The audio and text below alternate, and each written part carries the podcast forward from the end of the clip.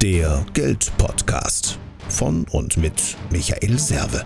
Für mehr finanzielle Gestaltungsfreiheit und einfach genügend Geld auf dem Konto.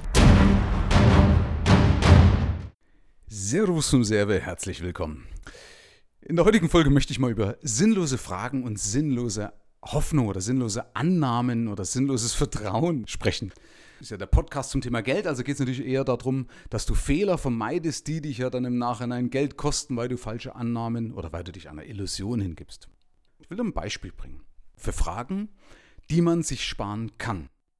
Du würdest als Lehrer in eine Schulklasse reinfragen, habt ihr es verstanden? Oder wenn ich bei einem Vortrag nachfrage, habt ihr es verstanden?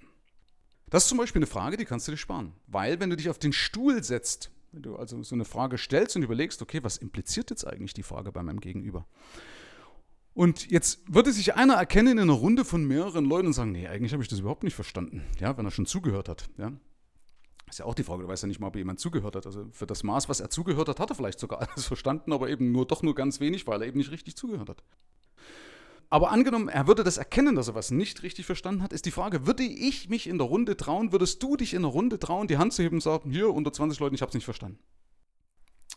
Das bedeutet ja unter Umständen für dein Ego zuzugeben oder zu glauben zuzugeben, ja, ich bin zu doof, ich, deswegen habe ich es nicht verstanden.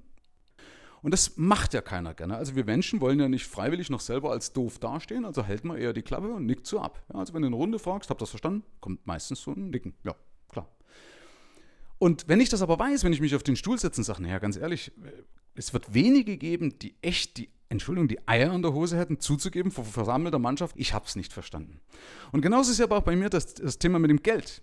Schau mal, wenn ich einen Vortrag halte, bei mir geht es um das Thema Haushalten, professionelles Wirtschaften, wie man ganz einfach mehr Geld verdient, weil man mehr Geld bei sich verhält. Das ist sogar das einfachere, das coolere Thema, aber trotzdem ist es so, wenn ich in die Runde reinfrage, wer denn solche Probleme hat, dann fühle ich mich wie so eine Pfizer-Referentin, die in eine Männerrunde reinfragt, sagt, wer von euch hat denn Potenzprobleme? Da geht die Hand nicht hoch. Wenn ich sage, wer will Millionär werden, dann gehen alle Hände hoch. Wenn ich aber frage, wer hat denn das Problem beispielsweise, wenn ich so eine Frage so stelle, wer hat denn das Problem, dass er kein Geld hat? Dann bleiben in der Regel die Hände unten. Also, wenn du eine Frage stellst, dann überlege, ob du wirklich eine ehrliche Antwort erwarten kannst. Überlege, ob du wirklich eine ehrliche Antwort erwarten kannst. Ja, wir Frauen, wir sind ja beispielsweise auch so, wir fragen dann, bin ich zu dick? ist eigentlich auch, was willst du als Mann sagen, wenn du wirklich weißt, ja, eigentlich hat sie schon zwei Gramm mehr? Ja? Du kannst gar nicht ehrlich antworten. Oder so eine Frage, äh, findest du die hübscher als mich? sind eigentlich auch Fragen, die man sich sparen kann. Und genauso ist oft auch im Business wenn du vielleicht Angestellte fragst, Chefs, Zulieferer oder sonst irgendwas, überlege, wenn du eine Frage stellst, ob du eine ehrliche Antwort erwarten kannst. Ob das wirklich möglich ist, dort eine ehrliche Antwort zu erwarten.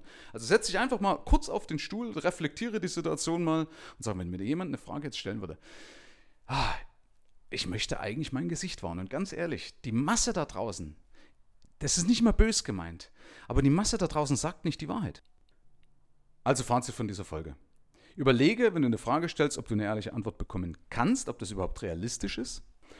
Weil, wenn du nämlich diese Antwort als gegeben hinnimmst und sagst, okay, ist ja alles in Ordnung, dann kannst du natürlich nicht lernen, du kannst nicht wachsen, du kannst keine Fehler vermeiden, du kannst Ursachen nicht abstellen.